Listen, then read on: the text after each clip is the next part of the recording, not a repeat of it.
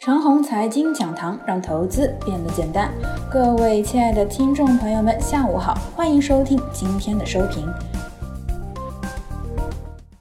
看着今天的指数走势啊，投资者的信心开始减弱了。今天呢，有人跟我说这走势不妙啊，理由是，你看大类指数沪深三百、上证五十和沪指走了这么多天呢，始终不出现定乾坤的中阳线，越看呢越像小反弹。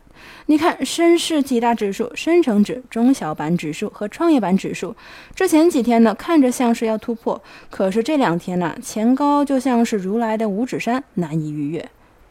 这番话呢，逻辑没有任何的问题，分析的很有道理。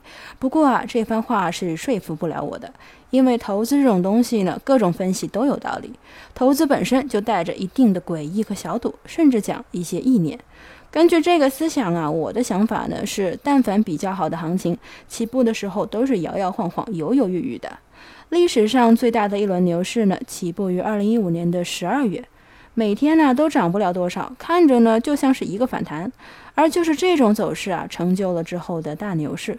我们再来看看科技股，我对科技股啊有这三个看法：一、科技股的生命力呢应该不会弱，不会因为一个妖股，也就是漫步者的熄火而就此结束。本次科技股啊才玩了这么一点的时间，难道涌入科技股的大资金都是傻瓜吗？二、金融股啊船大难翻身，需要时间慢慢来。我看呢，海通证券、东方财富、中国太保就在慢慢的扭转调整趋势。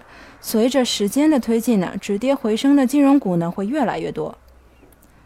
三、消费白马每次调整啊，不是说要跌多少幅度，而是需要时间去折腾。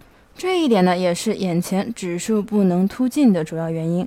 估计啊，需要等到消费白马的中期调整完毕。总结一下，虽然市场的总体涨势呢不是很给力，但是啊，截至目前也没有实质性的问题，不能随意撤退。如果乐观一点看的话呢，指数就是万红丛中一点绿，来日有机会中阳飞起。长虹财经讲堂让投资变得简单。各位亲爱的听众朋友们，下午好，欢迎收听今天的收评。